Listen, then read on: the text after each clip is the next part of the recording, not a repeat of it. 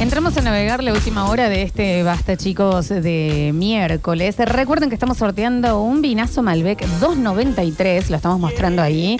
Para los que nos están viendo por YouTube y por twitch.tv barra sucesos TV, gentileza de tus vinitos. Sí. Me gusta el nombre. Lo sorteamos para todos, pero los que lo están en las cosas es los que lo están viendo. Es lo que lo están viendo, que es fachero. Llame un vino con etiqueta fachera. ¿Qué quieres que te diga? Mm. No sé qué quieres que te diga. Nada que- De- no, desconozco lo que etiqueta. deseas Decí que yo que de la- Exactamente. cosa. Gracias a la gente de tus vinitos entonces que la acompaña a la chefita eh, hoy que trajo esta maravilla de qué rico que estaba el, el- Oh, por favor. el guiso de lentejas con el secretito del cacao amargo, una cucharada de cacao amargo después. No me lo esperaba, che. Yo tampoco. Un poco picante, culpa el Nacho que no está. Sí, encima, que está en Bower. Eh, mm, un turista que grabó el nombre de su novia en el Coliseo pide perdón mientras enfrenta cinco años de prisión. El señor hizo esto. El señor fue al Coliseo romano, dos mil años de antigüedad, una maravilla del mundo y demás, y dijo, es acá mi momento romántico. Y se filmó mientras con una llave raspaba Ponía Kevin, Sue a Jessica. ¿Me entendés? En el Coliseo Romano, o sea, gladiadores han pasado por allí. ¿Sabían algo del Coliseo Romano? Que esto es una locura. Más allá de las, de las de míticas eh, peleas, digamos, de, de gladiadores y demás, tenía eh, un sistema de acueductos, porque en un momento el Coliseo Romano se llenaba de agua Ujú. y traían animales del mar también para pelear ahí. Qué bien.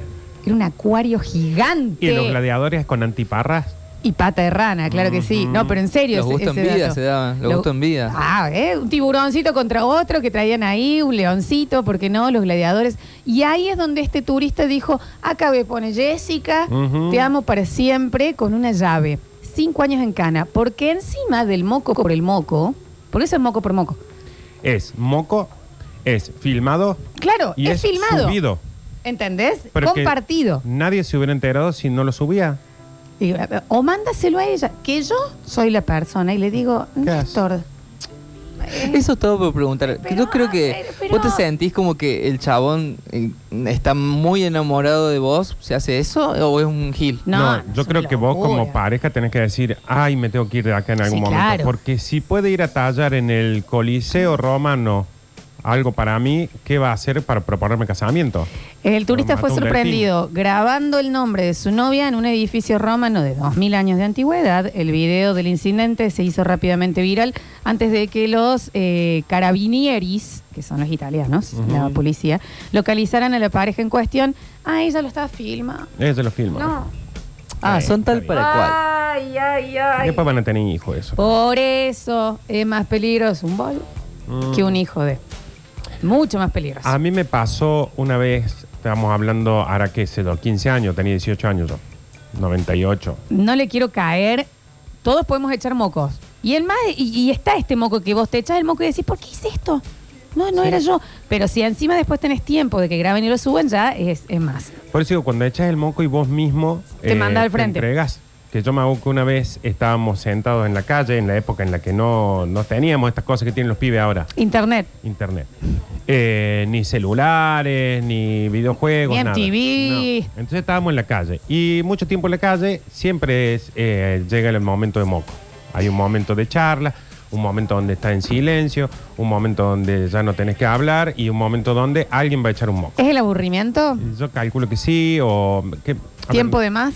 No hay nada más creativo que una persona con tiempo. Pero a la vez no hay nada más moquero. Creativo Porque para lo malo. En sí. la creatividad suele suceder el moco. Entonces yo veo una vez en una calle que estaban arreglando, entonces estaba el cemento fresco. que hace cualquier persona con dos dedos de frente cuando hay cemento fresco? Poner su nombre. Obvio. Y había una señora en el barrio que era como muy odiosa con nosotros.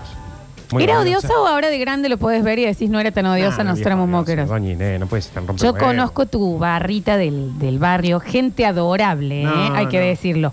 Pero, No, no. pero, no. mamita. No, no. Nosotros en el barrio era, nos sentábamos, tomamos una doble cola y nada más. Bien, ¿puedes decir rápidamente los nombres de tu banda? Sí, el caco. El la negro caco, la chuña, el planta. El planta, caretaba, la cara de el caretaba, eh, el Leo, ujú, la pochola. la pochola. Bueno, la cuestión es que estábamos, pero ahí no, no sé si estaban ellos en particular. Creo que estaban con la banda más pasiva. Mamita. Entonces yo voy y para, para le pongo Doña Tanto. No sé si está viva la señora. ¿No pusiste tu nombre? Pará. Puse Doña, Doña Inés. Doña Inés la amo, ¿no? Como si era alguien que le había puesto eso. Qué linda, bueno. Cuando me alejo de mi obra, me di cuenta que antes, quizás Claro. 20 minutos antes, donde terminaba de decir Doña Inés, la amo, abajo decía Nardo. Y encima no te llamas Diego, Estaba firmado, te llamas Nardo. firmado. Entonces fue empezar con la pata a borrar, porque, a- o sea, eché un moco y encima lo firmé. El tema es que lo firmé antes de echar el moco. Eso es cuando son moquero y es pelotudo. Sí, es que sí. ¿Llegaste a borrarlo con la patita o ya Más se había endurecido? Más o menos. El, el Doña Inés Amo, más o menos se le alcanzaba a leer, pero el Nardo quedó ahí firme hasta que volvieron a hacer el- la calle. Bueno, pero de última, doña Inés ahí pensaba que vos estabas enamorado de ella. Nah, ¿Te no. retaron? no, no, no tuve muchas consecuencias. Sí, hasta el día de hoy la gente que estaba conmigo se ríe de lo estúpido que fui en ese momento. Moquero desorganizado. es eso, moquero, ¿no? pero moquero, esto que te digo de la creatividad, eh, sobre todo en la adolescencia, es peligrosísima. Es el aburrimiento también, el tiempo. mm, Yo nunca entendí de mis, de mis compañeros varones esto de, bueno, vos caminando por la calle y, y alguien tiene que patear un parquímetro. ¿Por qué? ¿Por Ah. qué la patea de parquímetro? ¿Por qué? No, el nosotros- moco por moco. En el barrio no había parquímetro, entonces se pasaba corriendo por arriba de los autos. Bueno, no, Nardo. Estaba mal, Sí, claro que estaba mal. estaba mal. Porque también puedes caminar por el costado. ¿Te das cuenta que es el moco sin sentido? Ujú. El que no tiene una razón de ser, más allá de hacerlo. Sí. Me hace acordar a esas noches de verano en Alto Alberdi con todos mis amigos, mi barrita de amigos, que salíamos todos en las bicicross a dar vuelta y, y de repente estábamos todos sentados así en la vereda con las bicis, aburrísimos, Sí, y decíamos, ¿sale un rinraje? claro. Oh, bueno, pero el rindraje sí. No, el rindraje lo banco. Hasta ahí, todo bien. Sí. Bueno, ahí eh, le tocaba a una vecina, salimos, encima tenemos las bicis, así que salimos cagando. Bueno, salimos rápido, quise decir. Y hasta que salta el Mariano, digo, un amigo, che, ¿y si le rompemos el vidrio? No, ves, ahí está. Sí, sí, el, sí. el por qué. ¿Por qué? ¿Por qué? Era- ¿Entendés? y aparte no tenía sentido, ya era como... Es el bueno, moco por el moco, porque el rinraje yo lo banco, tiene todo. No es grave, no, no tiene consecuencias más allá de una mínima joda, tiene muchísima adrenalina, tiene parte aeróbica, pero ya el daño, el moco por el moco. Yo me acuerdo, eh, tenía un compañero en el cole, por supuesto se llamaba Agustín. Puedo decirlo porque tenía tres Agustines, así que no sé saber cuál. Pero que era, yo creo que también había algo de más. Era el chico que mm, llegaba a las 7 de la mañana transpirado. Yo decía, Ujú. Agustín, ¿qué? Sí. O sea, ¿por qué ya te- esta sobreexcitación de la nada? Ujú. Y eh, que estaba sentado, eh, mi colegio tiene eh, un patio rojo enorme, bueno, el patio rojo, y que las aulas están como en un primer piso que tienen balcones que dan al patio. Estaban sentados ahí y por supuesto estaba él y el Tomás. Sí, y el Agustín de la nada. Lo empujó. Sí. Y después era, pero Agustín, ¿por qué? Lo más probable es que cuando estaba en el aire. Tomás, él ya se dio cuenta que no tenía Claro, provecho. es como, porque sí, era como un demonio de Tasmania, ¿entendés? Esa gente que es, es moquera y creo que ni lo piensa. ¿No? Y es como dice Julio, nosotros cuando teníamos tanto tiempo, tan pocos recursos, porque esto que decir, si te, no estás sentado con el celu, de última te alienas. Pero en ese momento estábamos sentados todas las noches y a las 12 de la noche era tierra liberada. Por decir 12 de la noche, la mitad de la gente está durmiendo, la otra mitad de la gente está en otra. Y nosotros somos adolescentes que estamos en, Mucha En el- energía también, ¿no? en un limbo legal. Sí, claro. Entonces el primero era, como dice Julián, eh, salir a dar vuelta por el barrio. Después era capaz que toca un timbre, salir corriendo. Después el juego era algunos tocar el timbre sin que los otros se den cuenta, para que cuando se arme el moco no sepan y, y sea más adrenalina. Y después ya rompamos un foquito, El moco. por nos metamos en un moco, patio, ¿entendés? robemos una bombacha. Ya, ya eh, violación de la propiedad privada. Claro, sí, sí, ya que está. un día estábamos sentados, que ahí fue donde dijimos, vamos a parar con la, con la potenciación de estas Sí, noches. claro. Porque estábamos sentados en la vereda de mi casa y acababan de instalar los postes, nunca voy a entender eso, los postes nuevos del cableado, Ujú. pero los habían dejado apoyados en el hueco. ¿Te acordás, Julián? hacen esas cosas. Lo habían dejado apoyado, no lo habían sellado para que no se. Peligrosísimo. Peligrosísimo. Bueno, ¿esto qué era? ¿80? 98, 90, ok. 97, 98. Eh, y estábamos sentados ahí en- cuando empezó a llegar la hora de ¿qué hacemos esta noche?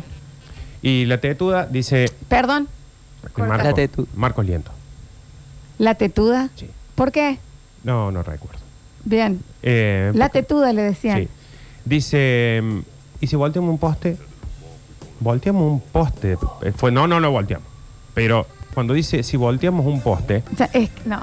¿entendés de lo que estamos hablando, no? Un palo locura, una gigantesco locura. que puede caer en un auto, en una casa. Y cuando dijo eso, ninguno dijo, sentís lo tarado este. Fue como un, No, no. y está suelto. Si pechamos, no, ponele, capaz que uno dijo, ¿y si cae en Cuando una ya casa? empieza la logística. Claro, dice, si cae en una casa y entonces otro dice, eh, que creo que fui yo, no, porque si entre todos nos ponemos de un lado, nos aseguramos que caiga en la calle, no en una casa. Sí. No hay ningún auto cerca, entonces no sería tan moco.